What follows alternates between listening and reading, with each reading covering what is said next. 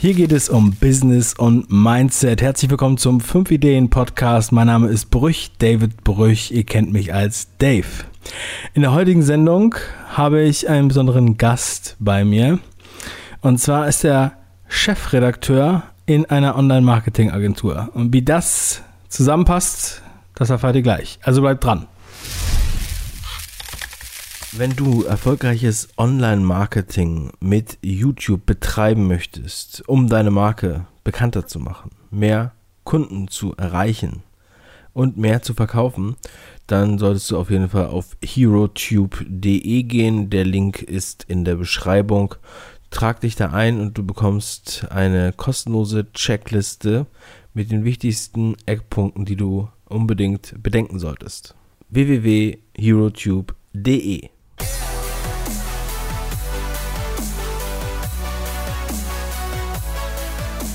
Ja, willkommen zur Show. Mein heutiger Gast habe ich eben schon angesprochen. Ein Chefredakteur, der erste Chefredakteur beim 5 Ideen Podcast. Ja, ich bin äh, sehr stolz, ihn begrüßen zu dürfen. Markus Hövener. Markus, herzlich willkommen im 5 Ideen Podcast. Ja, schön, dass ich hier sein darf. Moin. Ja, moin, moin, sagt er. Dann erzähl doch mal, wo du herkommst. Dann hast du ja schon so schön eingeleitet. Genau, also. Äh, fast aus dem Norden eigentlich, ja? Ja, fast aus dem Norden. Moin ist hier fast ein bisschen vermessen, aber er funktioniert hier prima. Also ich ähm, sitze gerade im wunderschönen Emstetten im Münsterland. Wir sind so um, am Nordzipfel von Nordrhein-Westfalen. Von daher fast Niedersachse, aber eben nicht ganz. Ähm, ja, genau. Und da sitze ich gerade so in meinem, ich habe ja selber auch einen Podcast, der heißt Search Camp. Und da habe ich mir ein kleines Tonstudio gebaut. Da ich nebenbei auch Musiker bin, ist es immer alles so nah beieinander für mich. Und äh, genau, da sitze ich jetzt und freue mich auf deine Fragen und so. Oh, interessant. Ich bin eigentlich auch Musiker mal gewesen. Ähm, ich weiß nicht, ob du die letzte Folge gehört hast. Da habe ich auch ein Lied von mir gespielt. Das war schon 14 Jahre alt. Ähm, ich hatte da auch mal den Traum. Meine erste Firma war ein äh, Plattenlabel. Also ein kleines Musiklabel. Wir haben äh, wir waren ein paar Musiker und dann 2000 CDs verkauft und so, aber war eine schöne Zeit. Machst du jetzt noch aktiv Musik oder klimperst du nur für dich? Nee, was heißt aktiv? Ähm, also ich habe so 20 Jahre grundsätzlich mal ausgesetzt. Ähm, ich habe damals angefangen, da habe ich mit elf, habe ich im Fernsehen Fame gesehen. Ich weiß nicht, ob du das noch kennst. Und da war so ein so eine amerikanische Serie von so einem äh, ähm, äh, Art College und da war ein Junge dabei, der spielt auf so einem Synthesizer. Ich fand das total geil. Ähm, und dann habe ich mir halt so, eine, so, ein, so ein Casio-Keyboard, gab es damals noch, geholt und habe damit angefangen äh, und so bis 20 habe ich Musik gemacht, habe dann ein paar Jahre ausgesetzt wegen ja, Firma und äh, Kinder und so. Ähm, und seit so ein paar Jahren bin ich wieder sehr aktiv, also dass ich wirklich jeden Tag am Klavier sitze ähm, hauptsächlich Stressbewältigung. Äh, jetzt gar nicht so, dass unbedingt äh, jetzt konkret was rauskommen muss. Ich mache zum Beispiel die Musik für meinen Podcast selber ähm, und nö, es, äh, ich, ich stand damals so vor der Entscheidung, was äh, fange ich mit meinem Leben an und die eine Wahl war halt irgendwie Musik zu studieren und das andere war Informatik und ich habe das mit der Informatik gemacht und im Nachhinein äh, aus unter finanziellen Aspekten war es glaube ich eine ganz gute Entscheidung. Äh, was das andere angeht, weiß ich nicht. Aber manche Sachen können auch gut Hobby bleiben, keine Frage. Ja, cool. Ja, hast du schon mal, hast du schon mal ganz gut eingeleitet, was du so für einer bist. Ähm, so, du machst einen Podcast, ja. Du bist eigentlich schon ziemlich ausgelastet, denn ich weiß ja nun auch, dass du vier Kinder hast. Da fragt man sich neben Musik machen, Podcast und vier Kindern, was macht er denn sonst noch so alles? Was ist denn passiert nach deinem Studium? Was hast du denn dann angefangen mit deinem IT-Studium? Ähm, ja, schräge Sachen wie immer im Leben. Äh, ich habe damals im Studium meine Freundin kennengelernt, heute Frau, äh, und sie hat damals äh, eine Green Card äh, äh, in der Lotterie gewonnen.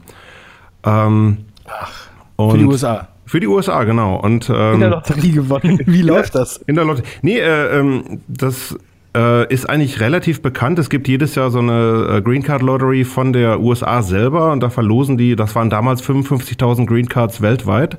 Da kannst du dich halt drauf bewerben und ähm, die, die Eltern meiner Frau haben äh, oder sind in den 70er Jahren mal in die USA ausgewandert, später wieder zurück, aber so gab es immer diesen USA-Bezug und äh, meine Frau hat, dann, hat sich hat halt teilgenommen an der Lotterie und gleich beim ersten Mal gewonnen.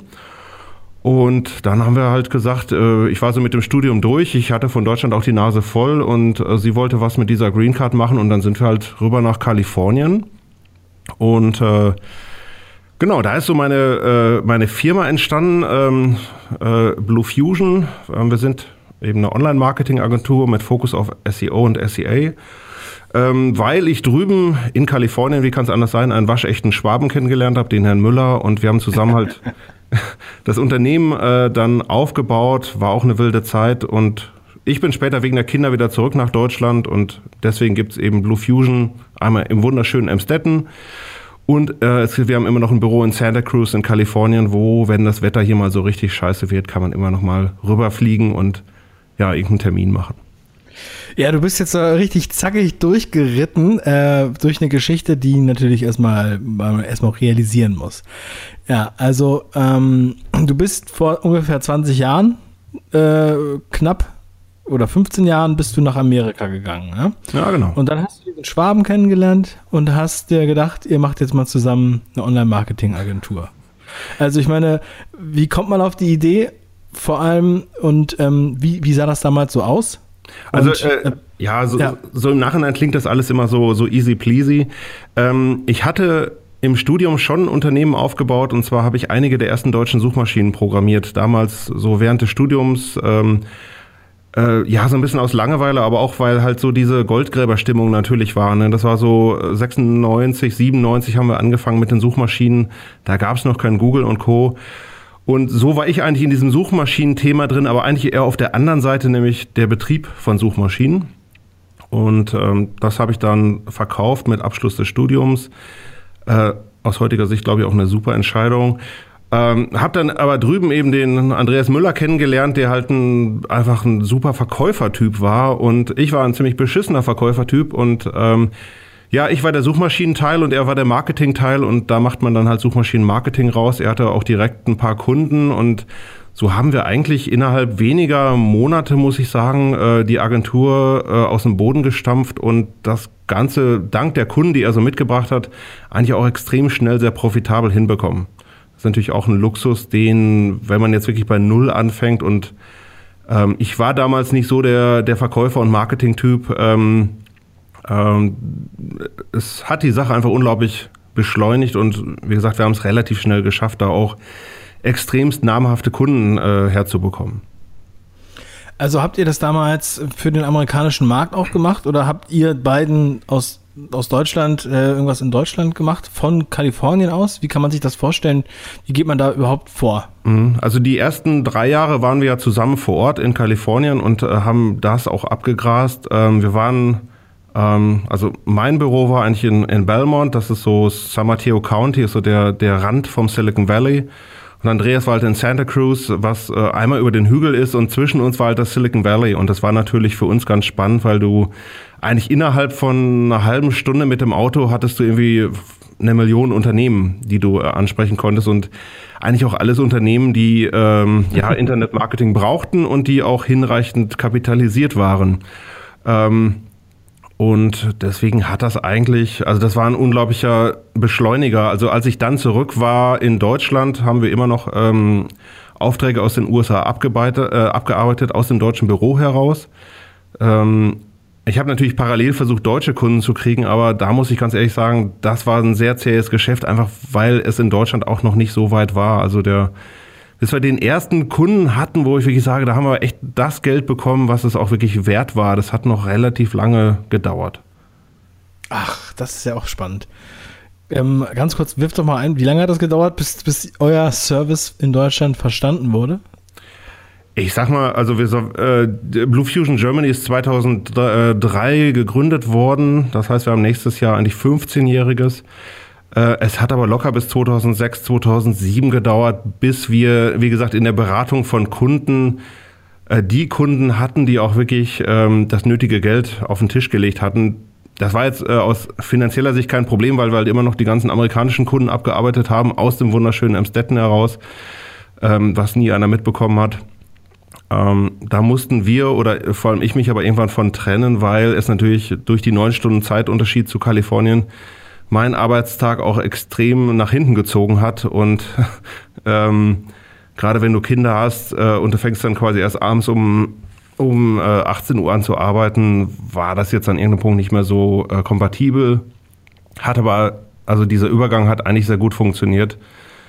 Es gab da so, so eine Woche, da haben wir, weil ich auch nicht ganz bei der Sache war, weißt du, du hast dann irgendwie einen harten Familienalltag äh, und betreibst eigentlich schon deine deutsche Firma zur normalen Zeit und dann musst du abends um 21 Uhr in den USA per Telefon noch einen guten Pitch hinlegen. Und da haben in einer Kunde, äh, in einer Woche zwei Pitches versemmelt. Und da war mir auch klar, das geht so nicht weiter. Und dann haben wir es auch relativ schnell abgewickelt. Also der Gestalt, dass die Amerikaner jetzt einfach für sich arbeiten, das ist auch gut so. Und die Deutschen arbeiten für sich. Und wir sehen uns ab und zu im Jahr und ähm, tauschen Erfahrungen aus. Aber es gibt eigentlich insgesamt, muss man sagen, ähm, relativ wenig Überschneidungen zwischen uns.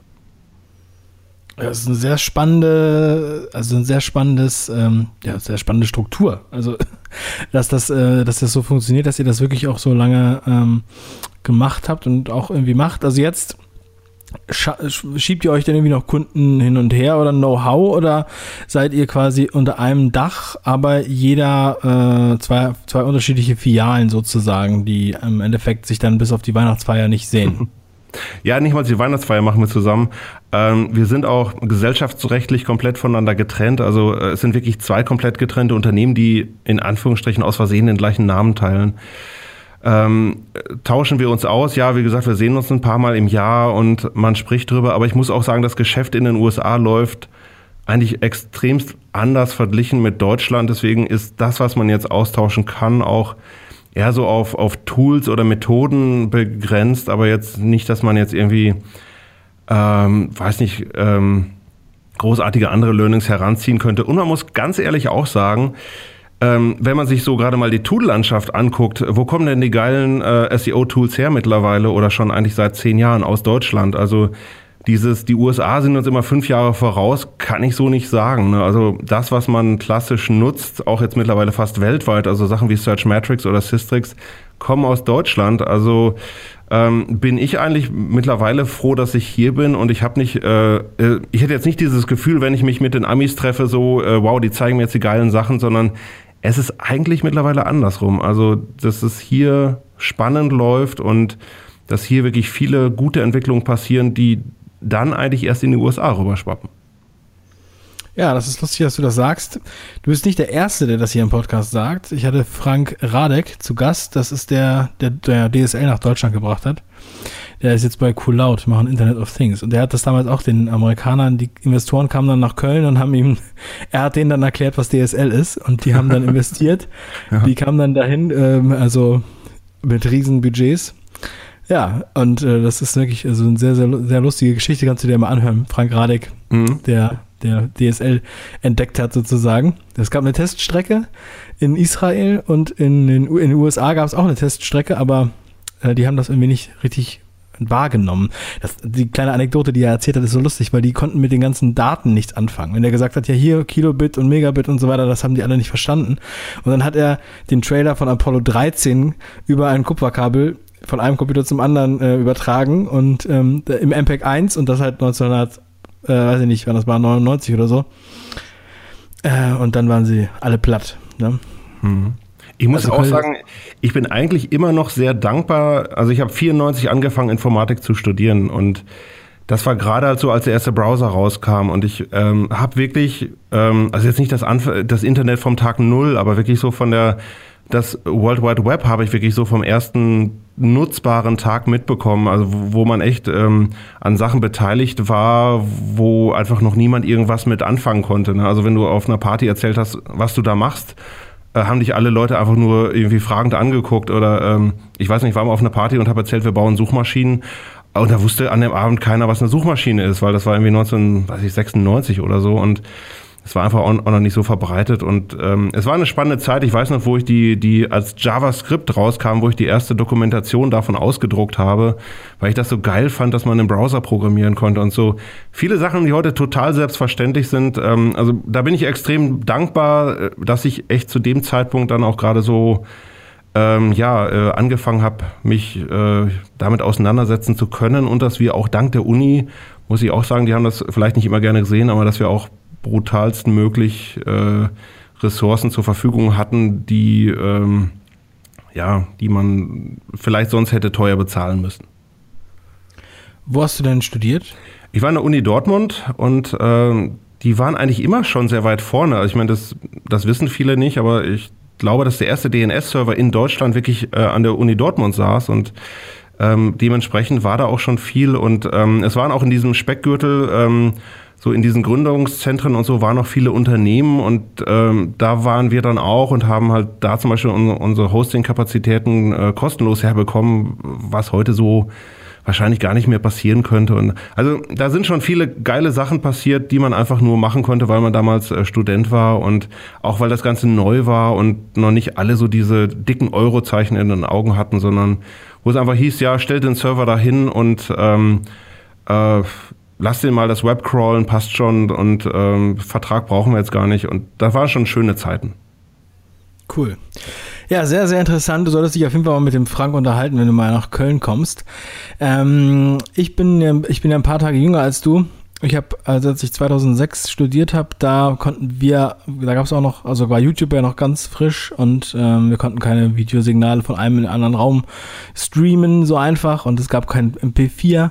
Das ist so, das sind so die Probleme, die wir hatten. Ne? Da war ja, also gerade hatten alle WLAN.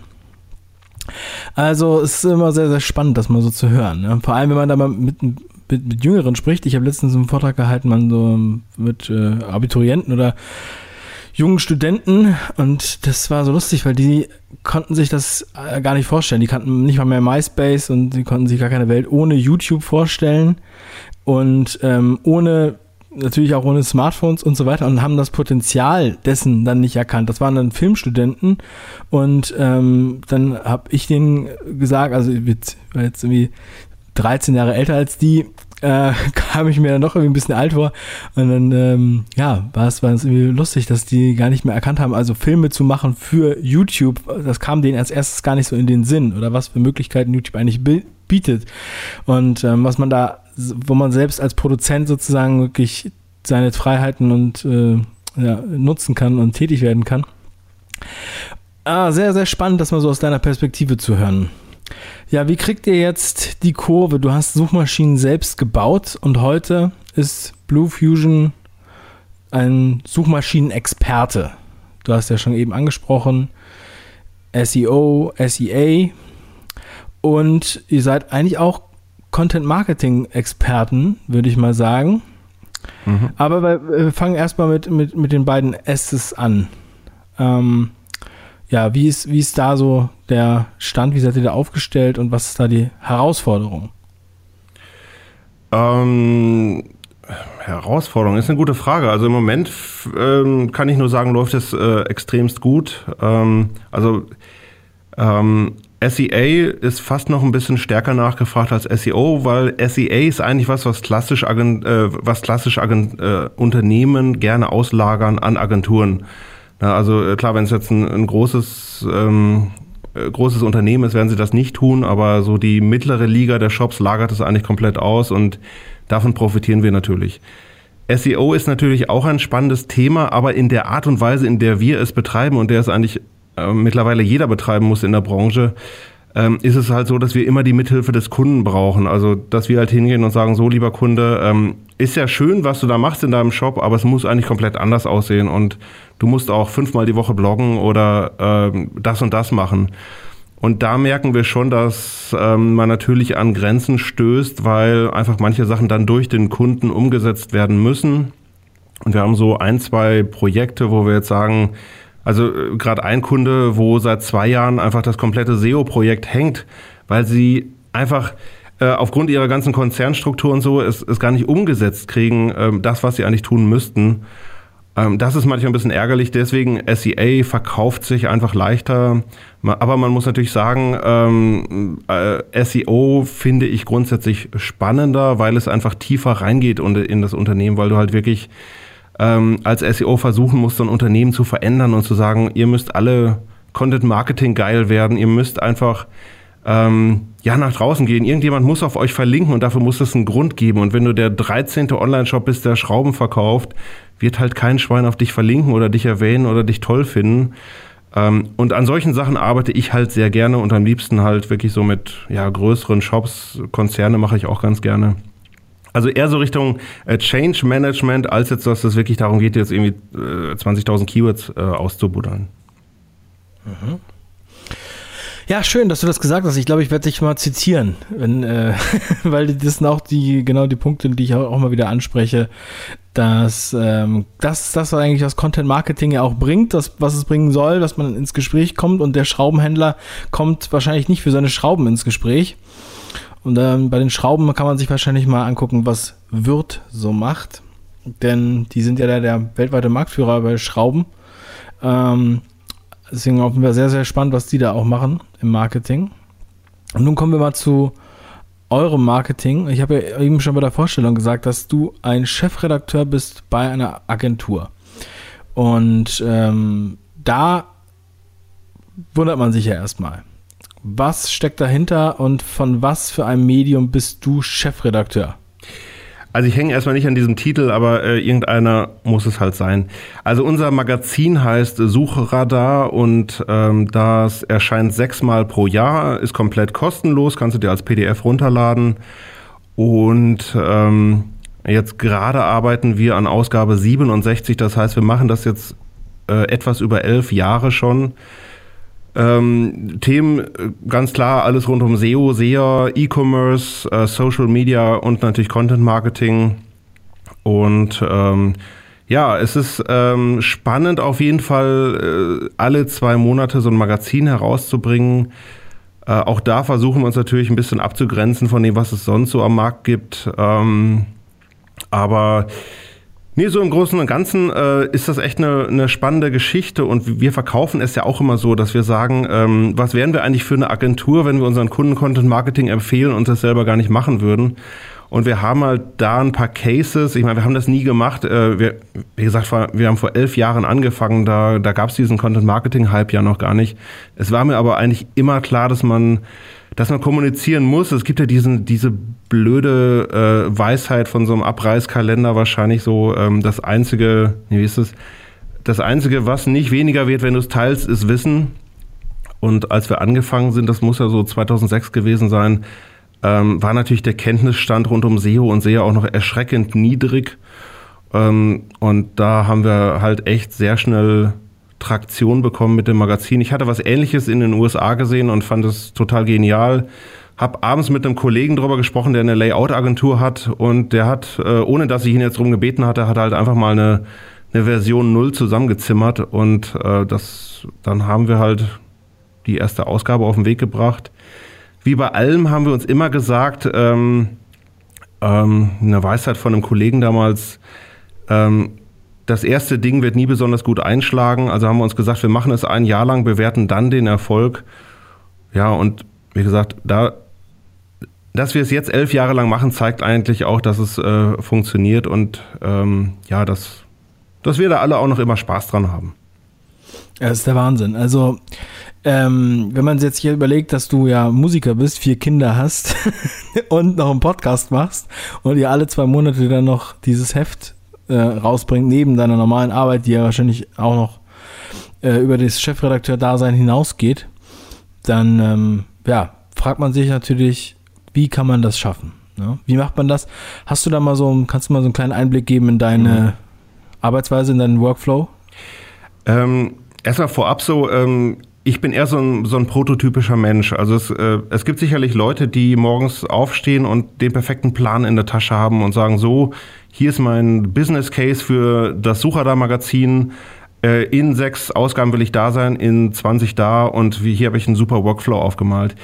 So funktioniere ich eigentlich nicht, sondern ähm, wie ich auch schon ein klein bisschen erzählt habe, da macht man halt mal eine erste Ausgabe und eine zweite und das immer professionell, keine Frage, aber da muss am Anfang nicht so ein Workflow drin sein, sondern äh, ich bin eher so jemand, der wie auch bei meinem eigenen Podcast einfach sagt, ich, ich mache das mal eine Zeit lang und, und lerne auch gerne dabei. Und ähm, mittlerweile sitzen da ein paar Leute dran. Wir haben auch eine sehr ausführliche Checkliste mittlerweile, wo wirklich jede Produktionswoche ähm, detailliert beschrieben ist, wer wann was macht. Äh, das mache nicht alles ich. Wenn man sich ein paar alte Ausgaben anguckt, ähm, gab es Ausgaben, da habe ich sicherlich sechs, sieben Artikel geschrieben. Mittlerweile ist es eher bei zwei oder drei, die ich in zwei Monaten fertig kriegen muss. Das ist für mich ein absolut überschaubarer Aufwand. Dann haben wir noch den Fabian, den hast du, glaube ich, letztens auf der Webvideocon kennengelernt. Ähm, der macht so, äh, ist erstmal der Product Owner für das Ding, äh, kümmert sich auch um die Vermarktung. Dann haben wir die Melanie, die bei der Vermarktung ein bisschen hilft. Mittlerweile haben wir die Mandy, die uns dabei hilft. Also ähm, plus viele im Unternehmen schreiben halt auch mit. Äh, das heißt, äh, viele im Unternehmen äh, liefern dann zum Beispiel einen Artikel pro Ausgabe. Und ähm, deswegen kann ich allen nur empfehlen, ähm, also Punkt eins, traut euch erstmal an eine Sache dran. Also ihr müsst nicht diesen perfekten Plan haben, aber wenn es dann läuft, dann lernt auch wirklich Sachen abzugeben und äh, Prozesse rauszumachen. Und mittlerweile ist es wirklich bei uns perfekt durchgetaktet und es gibt eigentlich für alles äh, Prozesse. Klar geht auch mal was irgendwie so auf, dem, auf kurzen Dienstweg, ähm, aber so im Großen und Ganzen äh, haben wir echt in den letzten elf Jahren gelernt, wie man so ein Magazin produziert.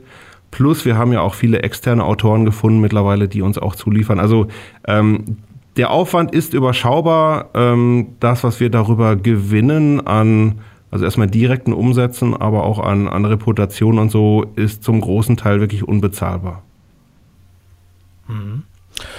Ja, also das ist eine ganz, ganz tolle Sache. Da sieht man mal so wirklich Best Practice. Ähm, überhaupt sowas elf Jahre durchzuziehen, ist gigantisch. Ähm, also kann man nur sagen, das gelebte Konzept.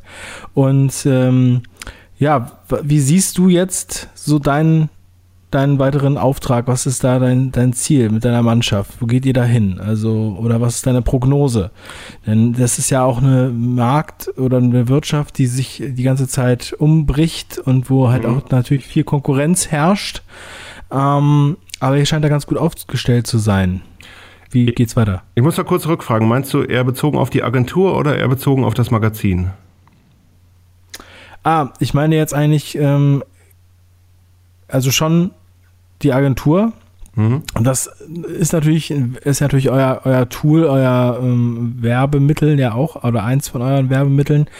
Ähm, vor allem die Agentur auch in Sicht, was ist das nächste Ding? So, ja, aber es gibt ja jetzt mhm. schon die einen oder anderen Sorgen, die sagen, ja, SEO, das ist äh, gar nicht mehr so wichtig.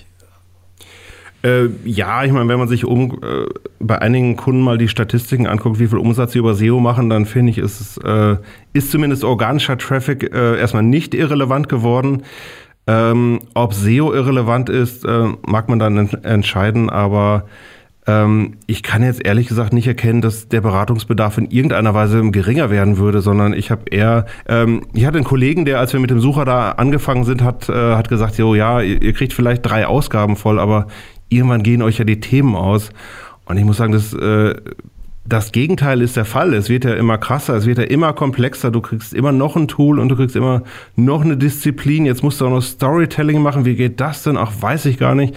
Ähm, und ähm, deswegen habe ich eigentlich nie die Sorge, dass es irgendwie, ähm, weiß ich, dass es mal zu Ende sein könnte. Äh, und wir feilen natürlich permanent an der, an der Leistung. Ich bin aber auch nicht so ein Typ. Ähm, also vieles in der Branche ist für mich so ein bisschen ähm, ständiges, ständiges Hypen, ständiges Angstmachen und SEO ist jetzt tot und ähm, vollkommener Quatsch. Also es verändert sich natürlich alles ein bisschen. Ich weiß auch, stand heute ehrlich gesagt nicht, was SEO eigentlich alles heute umfasst.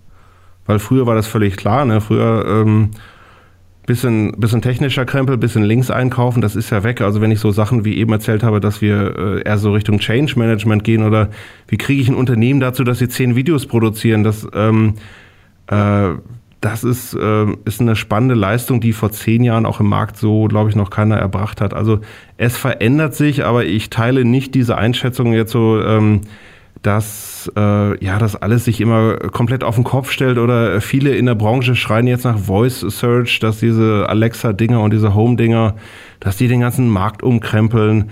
Vielleicht bin ich zu sehr irgendwie bodenständiger Westfale oder so, ähm, aber ähm, wie gesagt, wir entwickeln das, das alles äh, weiter ähm, aber immer relativ gemächlich und wir probieren viel aus. Das ist ja auch das Schöne, wenn man so, so eigene Dinge hat, wie jetzt ein Sucher da oder ein Podcast oder ähm, wir haben auch andere Outlets, wir betreiben auch eigene Websites und da kannst du viel ausprobieren und äh, ja, im Endeffekt ähm, auch ausprobieren, also quasi einen, einen, internen Kunden entwickeln, wo du Sachen austesten kannst, bevor du es dann an einem Kunden machst. Und ähm, so befruchtet sich das alles auch immer prima gegenseitig.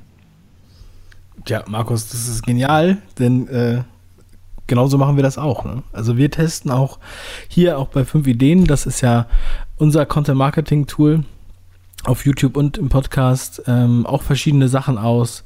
Und ähm, dann, also jetzt bin ich gerade dabei, wir haben jetzt eine WhatsApp-Broadcast-Liste und das macht mir unheimlich viel Spaß. Also ich habe das mir lange angeguckt und habe dann gedacht, okay, jetzt fangen wir mal an.